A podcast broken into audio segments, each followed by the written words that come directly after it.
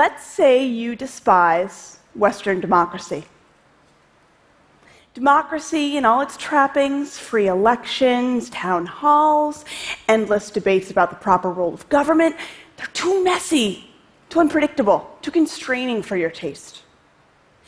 And the way these democracies band together and lecture everyone else about individual rights and freedoms, it gets under your skin. So, what to do about it?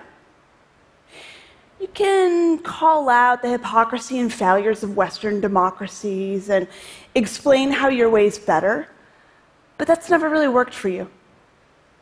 What if you could get the people, whose support is the very foundation of these democracies, to start questioning the system? Make the idea occur in their own minds that democracy and its institutions are failing them their elite are corrupt puppet masters, and the country they knew is in free fall. To do that, you'll need to infiltrate the information spheres of these democracies. You'll need to turn their most powerful asset, an open mind, into their greatest vulnerability. You'll need people to question the truth. Now, You'll be familiar of hacking and leaks that happened in 2016.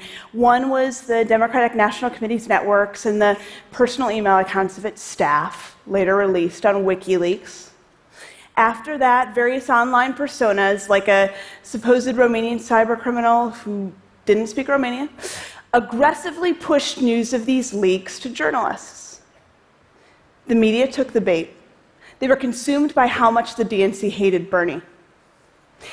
At the time, it was that narrative that far outshined the news that a group of Russian government sponsored hackers, who we called Advanced Persistent Threat 28, or APT 28 for short, was carrying out these operations against the US. And there was no shortage of evidence. This group of Russian government hackers hadn't just appeared out of nowhere in 2016. We'd started tracking this group back in 2014. And the tools that APT 28 used to compromise its victims' networks demonstrated a thoughtful, well resourced effort that had taken place for now over a decade in Moscow's time zone from about 9 a.m. to 6 p.m. APT 28 loved to prey on the emails and contacts of journalists in Chechnya, the Georgian government, Eastern European defense attaches, all targets with an undeniable interest to the Russian government. We weren't the only ones onto this. Governments, research teams across the world were coming to similar conclusions and observing the same type of operations. But what Russia was doing in 2016 went far beyond espionage. The DNC hack was just one of many where stolen data was posted online, accompanied by a sensational narrative then amplified in social media for lightning speed adoption by the media.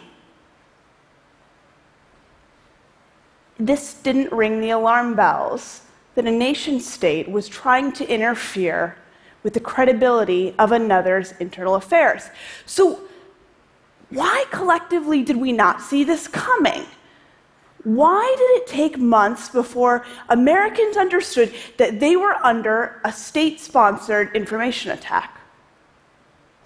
The easy answer is politics. The Obama administration was caught in the perfect catch 22 by raising the specter that the Russian government was interfering in the US presidential campaign, the administration risked appearing to meddle in the campaign itself. But the better answer, I think, is that the US and the West were utterly unequipped to recognize and respond to a modern information operation. Despite the fact that the US had wielded information with devastating success in an era not so long ago. Look, so while the US and the West spent the last 20 years caught up in cybersecurity, what networks to harden, which infrastructure to deem critical, how to set up armies of cyber warriors and cyber commands, Russia was thinking in far more consequential terms. Before the first iPhone even hit the shelf, the Russian government understood the risk and the opportunity the technology provided and the intercommunication and instant uh, communication that it provided us. As our realities are increasingly based on the information that we're consuming at the palm of our hand, and from the news feeds that we're scanning and the hashtags and stories that we see trending, the Russian government was the first to recognize how this evolution had turned your mind into the most exploitable device on the planet.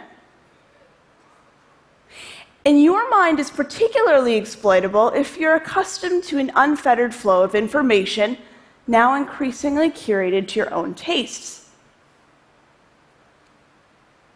This panorama of information that's so interesting to you gives a state, or anyone for that matter, a perfect backdoor into your mind. It's this new brand of state sponsored information operations that can be that much more successful, more insidious, and harder for the target audience, that includes the media, to decipher and characterize. If you can get a hashtag trending on Twitter or chum the waters with fake news directed to audiences primed to receive it, or drive journalists to dissect terabytes of email for a scent of impropriety, all tactics used in Russian operations, then you've got a shot at effectively camouflaging your operations in the mind of your target. This is what Russia's long called reflexive control.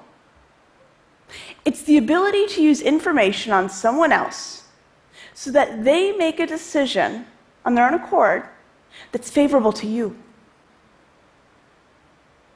This is nation state grade image control and perception management, and it's conducted by any means, any tools, network based or otherwise, that will achieve it.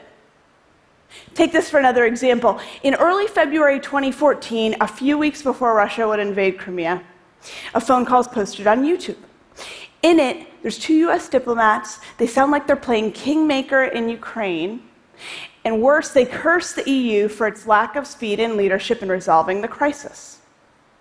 The media covers the phone call, and then the ensuing diplomatic backlash leaves Washington and Europe reeling. And it creates a fissured response and a feckless attitude towards Russia's land grab in Ukraine. Mission accomplished.